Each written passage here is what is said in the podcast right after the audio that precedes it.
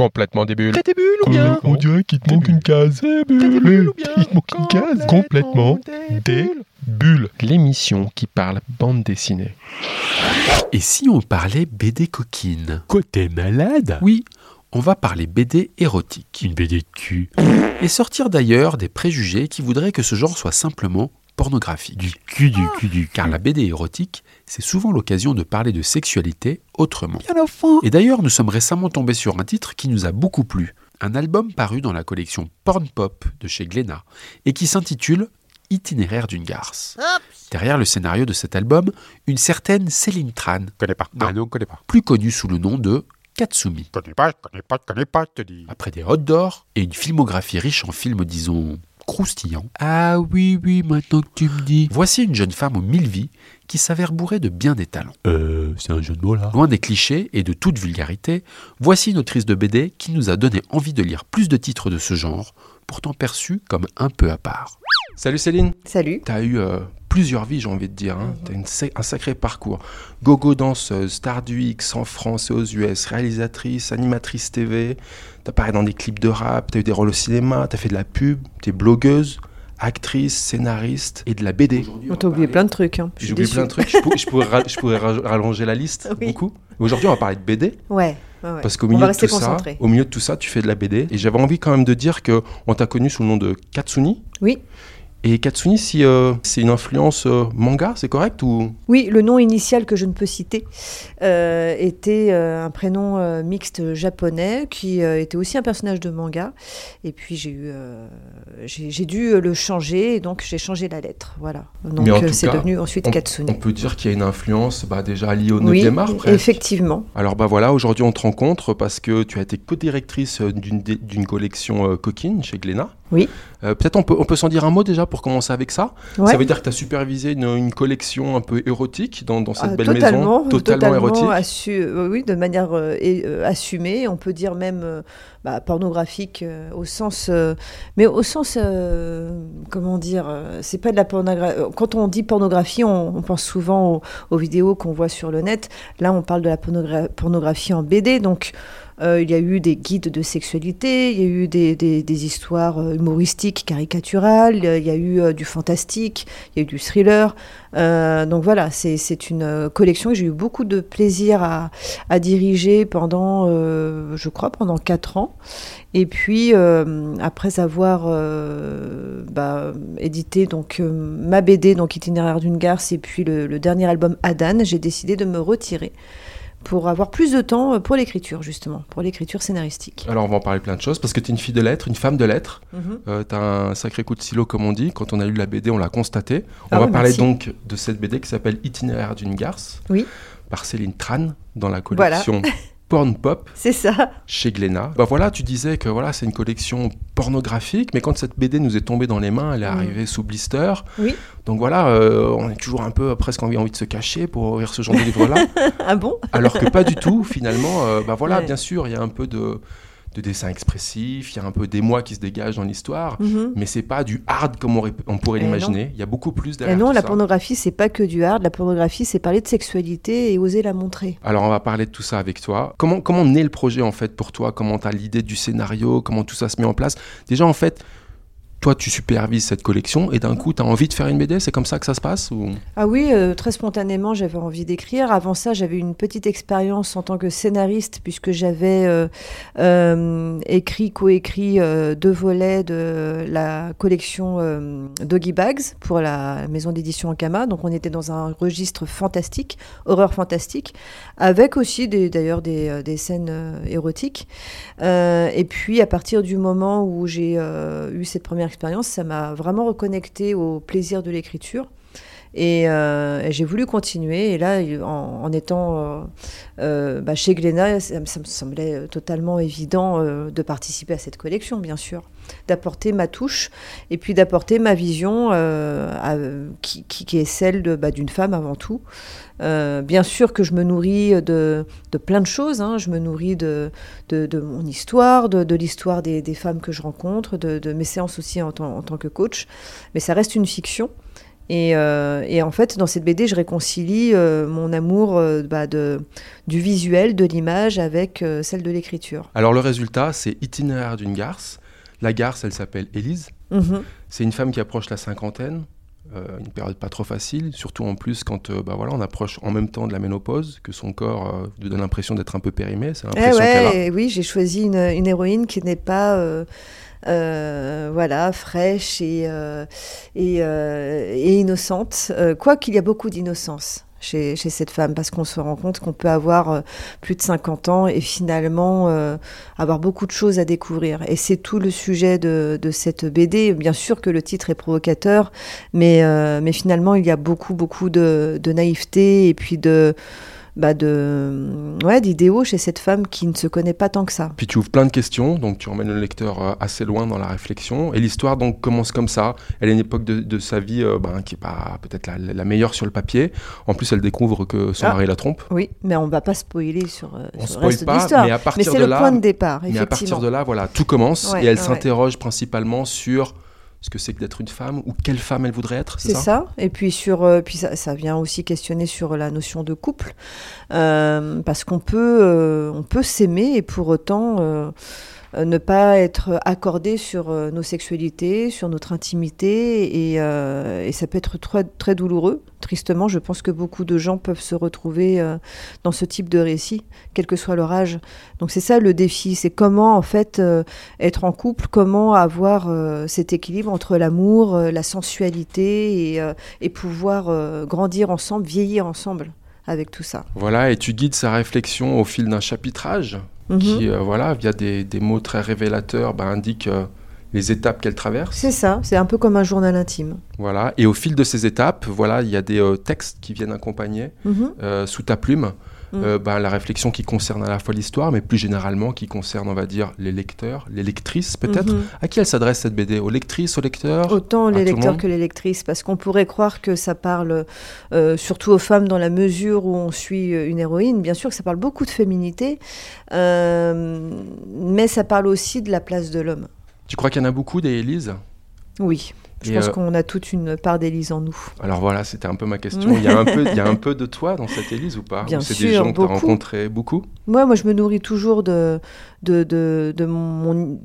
pas- c'est pas tant de mon histoire, mais plus de ma sensibilité, parce que je pense qu'on n'est jamais plus juste que lorsqu'on on se nourrit de, de la matière première qui est notre, notre euh, humanité, notre, euh, nos peurs, nos doutes. C'est c'est de cette manière qu'on peut vraiment euh, donner quelque chose, donner une certaine justesse à nos personnages.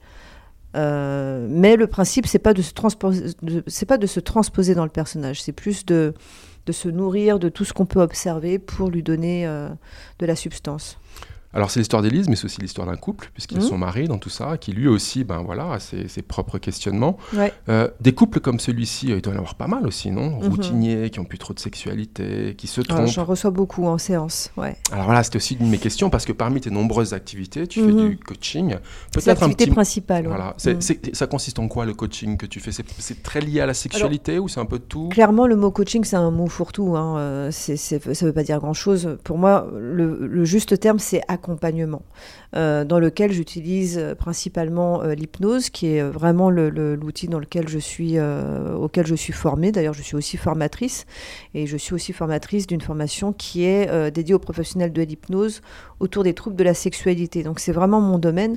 Et quand je parle de sexualité, on ne parle pas de, des positions du Kama Sutra, on parle vraiment du rapport au corps, à son histoire, ça parle des traumas, des abus, et évidemment les relations de couple. Et euh, je reçois forcément beaucoup, beaucoup de gens en séance, pas que. Euh, Il y en a beaucoup qui viennent me voir pour les changements de vie, mais il y en a beaucoup qui viennent me parler de, bah, de leur peur, de leur euh, manque d'estime d'eux-mêmes et comment ça se reporte dans leur sexualité. Et des couples aussi viennent me consulter. Et bien souvent, il y a ce décalage-là. C'est je, voilà, j'ai envie, mais on s'aime, mais il y a un de nous deux qui, qui bloque qui bloque parce que euh, bah justement on ne connaît pas forcément la cause. Parfois il y a des choses qui remontent plus, loin, parfois il y a tout simplement des difficultés à communiquer. Et bizarrement, paradoxalement, il peut y avoir beaucoup d'amour, beaucoup de une certaine longé- longévité dans le couple et pour autant les gens ne, vont pas forcément oser parler euh, ouvertement de, leur sexualité parce qu'elle a peur d'être euh, jugée, d'être rejetée. Et euh, voilà, donc il y a beaucoup de non-dits. Il y a des habitudes, des habitudes, des rituels qui font que le, le couple est, euh, d'ailleurs euh, soudé et très mignon. hein. Moi, j'ai pas voulu présenter un, un mari euh, qui soit l'archétype du salopard égoïste, euh, euh, voilà, qui passe son temps, son temps à regarder les autres femmes. On n'est pas dans ce. moi, je me revendique pas du tout féministe, par exemple, alors que beaucoup disent que je le suis. Après, ça dépend dans quelle, quelle définition on donne au terme. Mais en tout cas, il s'agissait surtout pas de se positionner contre les hommes, et, parce qu'il y a des hommes qui trompent, mais aussi beaucoup de femmes qui trompent. Alors, j'ai pas l'impression que ce soit ce qu'on ressent, parce que Donc moi, une des questions que j'avais ouais. pour toi, c'était pourquoi ce titre finalement? Ah ah Alors, tu as dit tout à l'heure qu'il était un peu provocateur, Mais, mais, euh, il faut li- lire là. Alors justement, je, là, Ah, là, on peut pas compris que tu veux spoiler, pas, tu veux pas spoiler. Mais, justement, je pense que ça vaut le coup de bien lire la BD et, et de se poser la question de qui est la garce dans cette histoire. Parce qu'on parle un peu de son mari, mais au début, son mari, je trouvais que c'était un peu euh, un connard, hein, si tu me Mhm. permets. Parce Oui, parce l'expression. qu'il En tout cas, il, être- il réagissait disons plutôt qu'il mal. peut être Il très de maladroit. tact, voilà. Ouais, ouais, il a un côté un peu beauf, clairement. Mais il n'est pas méchant. C'est pas quelqu'un qui, euh, qui, euh, qui cherche à, à l'humilier. C'est quelqu'un qui, a- qui, qui manque d'attention. En fait, bien souvent, c'est ça, c'est le manque de présence vis-à-vis de l'autre qui peut être blessant. Et euh, il y a plein de couples qui sont malheureux, non pas parce qu'ils sont malveillants, mais parce que ils sont happés par le travail, ils sont happés par leurs propres préoccupations et euh, ils ne savent pas être présents pour l'autre. Alors que c'est ce qu'il y a de plus important, probablement. Et puis alors, sans, voilà, sans te revendiquer féministe, puisque Mhm. tu, ne l'es pas et c'est pas le propos de ce livre, mais en tout cas, tu, tu révèles une, une injustice peut-être, Mhm. c'est-à-dire que un homme qui euh, assume sa sexuali- sexualité puis qui rencontre beaucoup de femmes, Oui. c'est presque un chevalier, Ouais. et une femme, euh, j'ai envie de dire, bah, du coup, c'est une garce. Oui, c'est quelque chose qui persiste quand même, bien sûr. Tu Oui, crois que ça change ça? Avec les nouvelles Oh. générations, avec euh, hein, les, les jeunes femmes qui peuvent peut-être s'émanciper un peu différemment Est-ce que tu penses que les nouvelles Hmm. générations, elles seront, elles seront moins euh, Bah, soumises à, cette- à cette injustice C'est assez perturbant parce que d'un côté, il y a quand même de ça, euh, ça, ça persiste, et en même temps, il y a cette vague de cette nouvelle génération qui se prétend féministe, mais qui, en se prétendant féministe, finalement, va être dans une agressivité euh, sexuelle et aussi vis-à-vis des hommes, euh, et qui va glorifier en fait euh, ce, ce côté euh, girl power, mais assez euh, hyper, hyper sexualisé. En même temps, je dis ça, mais euh, mon parcours dans le X euh, fait aussi un peu écho à, à ce type euh, d'attitude. hein. Donc euh, maintenant, avec le recul, je réalise que euh, être, euh, être libre, être une femme, euh, ça passe pas par euh, cette agressivité-là, en fait. Quand on sait qui on est, on n'a pas besoin d'arriver dans ces extrêmes. En tout cas, j'ai l'impression que la nouvelle génération, elle, est, elle a tendance quand même à glorifier, euh, je pense notamment aux influenceuses, euh, il y a quand même cette glorification de, de la, de la femme euh, qui n'a pas besoin des hommes, mais qui en plus va être dans une attitude de hyper séductrice. Et ça, tu Donc penses il y a, en fait, il y, a les- il y a un peu les deux. Quoi. Et Et c'est- ça, tu penses que c'est, on va vers du mieux ou euh, c'est un peu, tu non, je penses pense quoi? pas. Non, je pense pas, justement. Je pense que c'est assez euh, révélateur. Parce qu'avant, mine de rien, euh, moi je fais partie de- quand même d'une génération où, euh, bah, lorsque j'ai commencé le X, c'était quelque chose qui était réservé aux adultes, dans un espace réservé aux adultes. Les sex shops, euh, en France Canal, qui était crypté. Donc il y avait quand même cette notion-là. Et donc, c'était. Il y avait des garde-fous, on a envie de dire. C'est ça. Alors qu'aujourd'hui, En deux clics, tu vois les pires horreurs sur Internet. euh, ouais, le monde en, lui- en lui-même est pornographique en fait. Il n'y a pas besoin de. Quand je dis pornographique, c'est même au sens large. Hein. C'est pas juste euh, euh, voir des rapports sexuels de, manière explicite. C'est pornographique au, sens hyper sexualisé, au, sens racoleur. Et il suffit de voir Instagram. Enfin, je veux dire, c'est ou les nouvelles téléréalités. Donc. je, vais. C'était mieux avant. Cette fameuse phrase de, de- voilà de, de personnes qui vieillit peut-être. Mais euh, il y avait quand même une notion de, de cadre, hein, il me semble, qui était plus forte avant. Céline Tran, on parle avec toi de Itinéraire d'une garce, une Mhm. BD sur laquelle tu as officié au scénario, donc chez Glénat dans la collection Porn Pop. Et une BD, c'est aussi du dessin.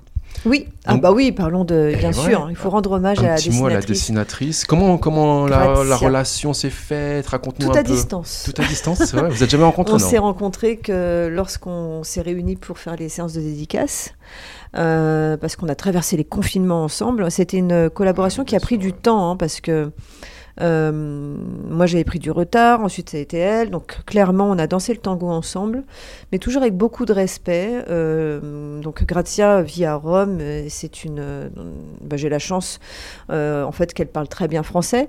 Bon après moi je, je parle aussi un peu anglais. On a tout fait à distance et c'est quelqu'un qui a beaucoup de sensibilité, qui met beaucoup de grâce dans, dans son dessin et donc c'est parfait parce que hum, le risque c'était de tomber dans quelque chose de grotesque ou de ou de vulgaire et c'était euh, important pour moi d'être face à quelqu'un qui comprenne euh, la sensibilité du texte et qui ait aussi cette euh, sensibilité poétique. Et est-ce qu'on a, je dirais, un œil particulier sur les scènes qui deviennent un peu érotico-pornographiques pour Mhm. être sûr que elles aident à dégager un certain émoi, qu'elles sont fidèles à une Bah- certaine. Est-ce que- est-ce qu'on a un œil particulier sur ces, Ah ces- oui, ces- en ces fait- cases spécifiques-là? Bah, chaque dessinateur a sa manière de travailler.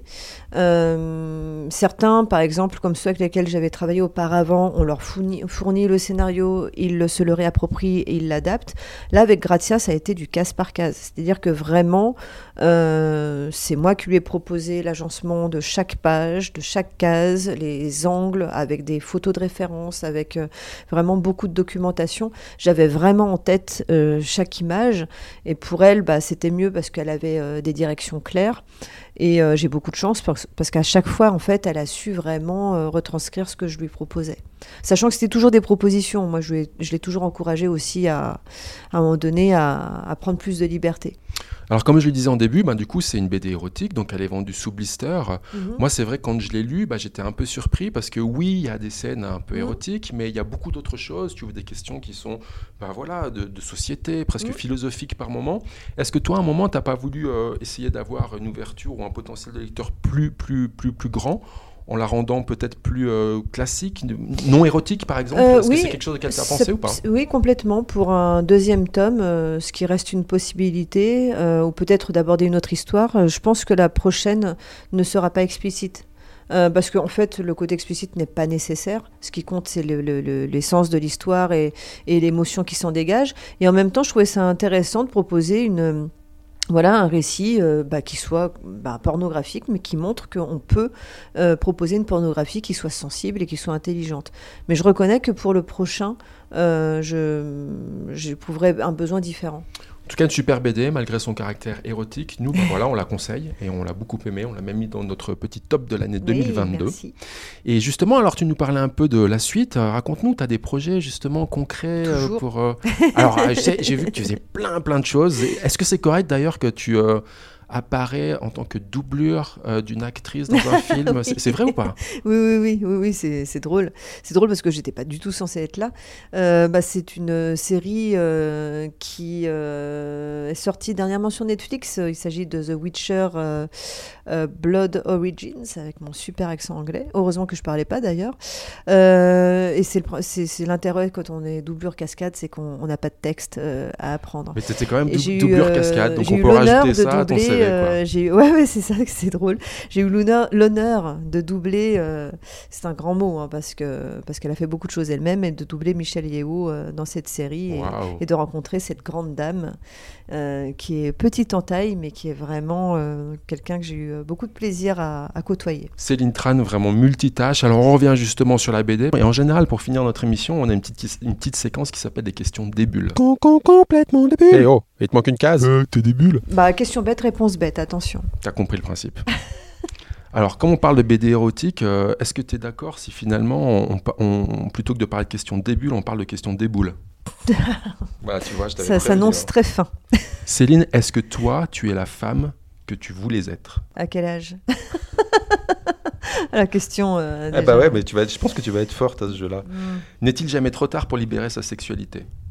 Si, parfois c'est trop tard. C'est horrible de dire ça. hein. Bah si, bah... T'es l'experte, hein, moi je peux pas dire. Tout dépend de la définition qu'on donne à la sexualité. Moi, je pense qu'il est toujours temps de prendre une, euh, d'avoir euh, une prise de la, une prise de conscience et de prendre la bonne décision. Intéressant. À quel âge on arrête le sexe? C'est à vous d'en décider. Est-ce que tu as déjà offert incognito un sextoy à une vieille voisine mal baisée? Ah putain. Euh, non, mais maintenant que j'y pense, peut-être que je devrais m'y mettre. Bon, je spoil un peu parce qu'il y a une petite scène comme ça qui m'a fait beaucoup rire dans la BD. Donc voilà, c'est une petite référence pour donner envie aux gens d'aller lire ton titre.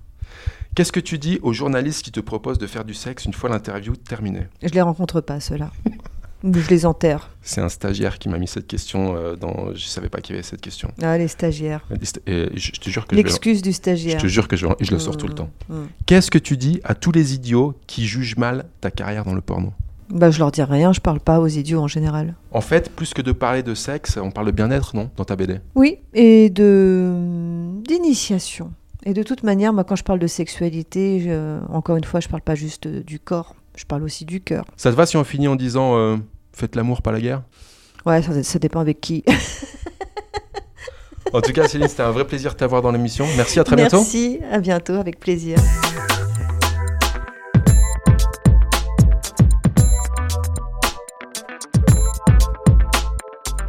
Et pour finir, la sélection de quelques albums que nous vous conseillons si vous souhaitiez vous caler une petite bande dessinée tout prochainement. On commence avec Le cœur en braille. Mhm. Victor, c'est le cancre de la classe. Le mec cool. Celui qui a des mauvaises notes et joue dans un groupe de rock. Le mec trop cool. Sa voisine de classe, c'est Marie-Josée, petit génie de l'école La meuf trop relou. et violoncelliste de talent. Mais trop mignonne. Tous les opposent. Et comme les opposés s'attirent, ces deux-là vont tomber amoureux. Et un pacte va les unir bien plus encore. Mhm. Marie-Josée est atteinte d'une grave maladie qui lui fait progressivement perdre la vue. D'ici peu de temps, elle sera complètement aveugle. Quoi? Mais avant que le rideau ne tombe sur ses yeux, Ça fait noir là, Théo. elle a besoin de passer le concours d'école de violoncelliste. Sans que personne ne sache sa maladie, pour ne pas risquer d'être refusée. Et Victor va être son fil d'Ariane. Trop mignon. Deux ados qui se trouvent, c'est Paul et s'aiment. Ça paraît bateau, mais cette BD rappelle ô combien l'amour entre deux jeunes êtres peut tout dépasser. Le cœur en braille, c'est de Joris Chamblin et Anise Nalin aux éditions d'Argo. On continue avec Torgal Saga. Torgal. Torgal. C'est l'une des séries les plus mythiques de la BD franco-belge. Tu m'étonnes. Un univers mêlant fantasy, science-fiction et culture viking. Ouais, ouais. Et depuis plus de 40 ans, Torgal, l'enfant des étoiles, tente simplement de vivre heureux avec les siens, malgré toutes les péripéties qui surgissent. Dans Torgal Saga, série parallèle qui rend hommage donc à la série principale, des one-shots se dédient à cet univers fantastique. C'est comme un spin-off alors. Pas facile comme exercice. C'est Robin Recht qui s'y colle dans ce premier tome qui s'intitule Adieu Aricia. Dans cet album, Torgal est un vieil homme. Il vient de perdre l'amour de sa vie. Aricia est morte. Ouh là là. Et au moment où il s'apprête à lui dire au revoir, le serpent Nidog apparaît et lui offre la possibilité de remonter le temps jusqu'à son enfance pour revoir Aricia et tout recommencer. Ouais, ouais, ouais, ouais, ouais. Torgal craque et accepte.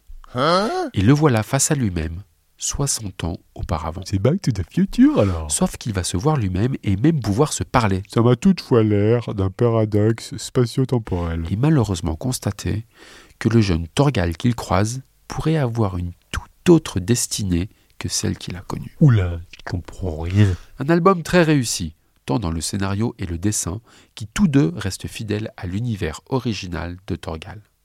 Mission accomplie donc pour Romain Recht aux éditions Le Lombard. Et on finit avec L'année Mais perdue. c'est quoi cette histoire? Gilles est humoriste. C'est le roi de la répartie.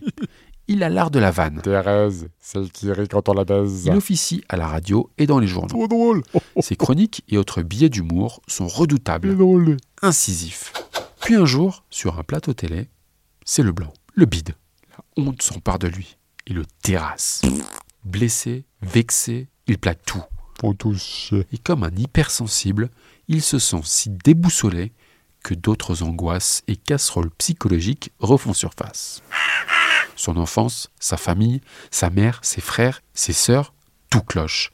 Il n'aime pas vraiment les voir Oh, je peux pas les blairer. et ne comprend pas pourquoi être en leur contact l'angoisse. Il m'angoisse. De retour dans la maison familiale pour fêter les 50 ans de son frère, Gilles va creuser le passé, puis découvrir qu'une année bien particulière a tout chamboulé dans sa vie. L'année de ses 5 ans. Il s'en souvient à peine, mais tout va rapidement lui revenir et la vie va s'accélérer. Comme bien souvent, Didier Tronchet nous livre ici un album émouvant et humain. Les blessures de l'enfance sont celles que l'on traîne toute une vie, parfois sans même le savoir. L'année fantôme, c'est un album aux éditions Dupuis dans la collection Air Libre. Voilà, voilà. Alors, bonne lecture. Et comme on dit dans l'émission, les bulles, il n'y en a pas que dans le champagne, mais aussi plein les BD. Et le 9e art, lui, se consomme sans modération. Alors, soyez des bulles. Complètement des bulles. T'as des bulles ou bien On dirait qu'il te manque une case. Des bulles ou bien Il te manque une case. Complètement des bulles.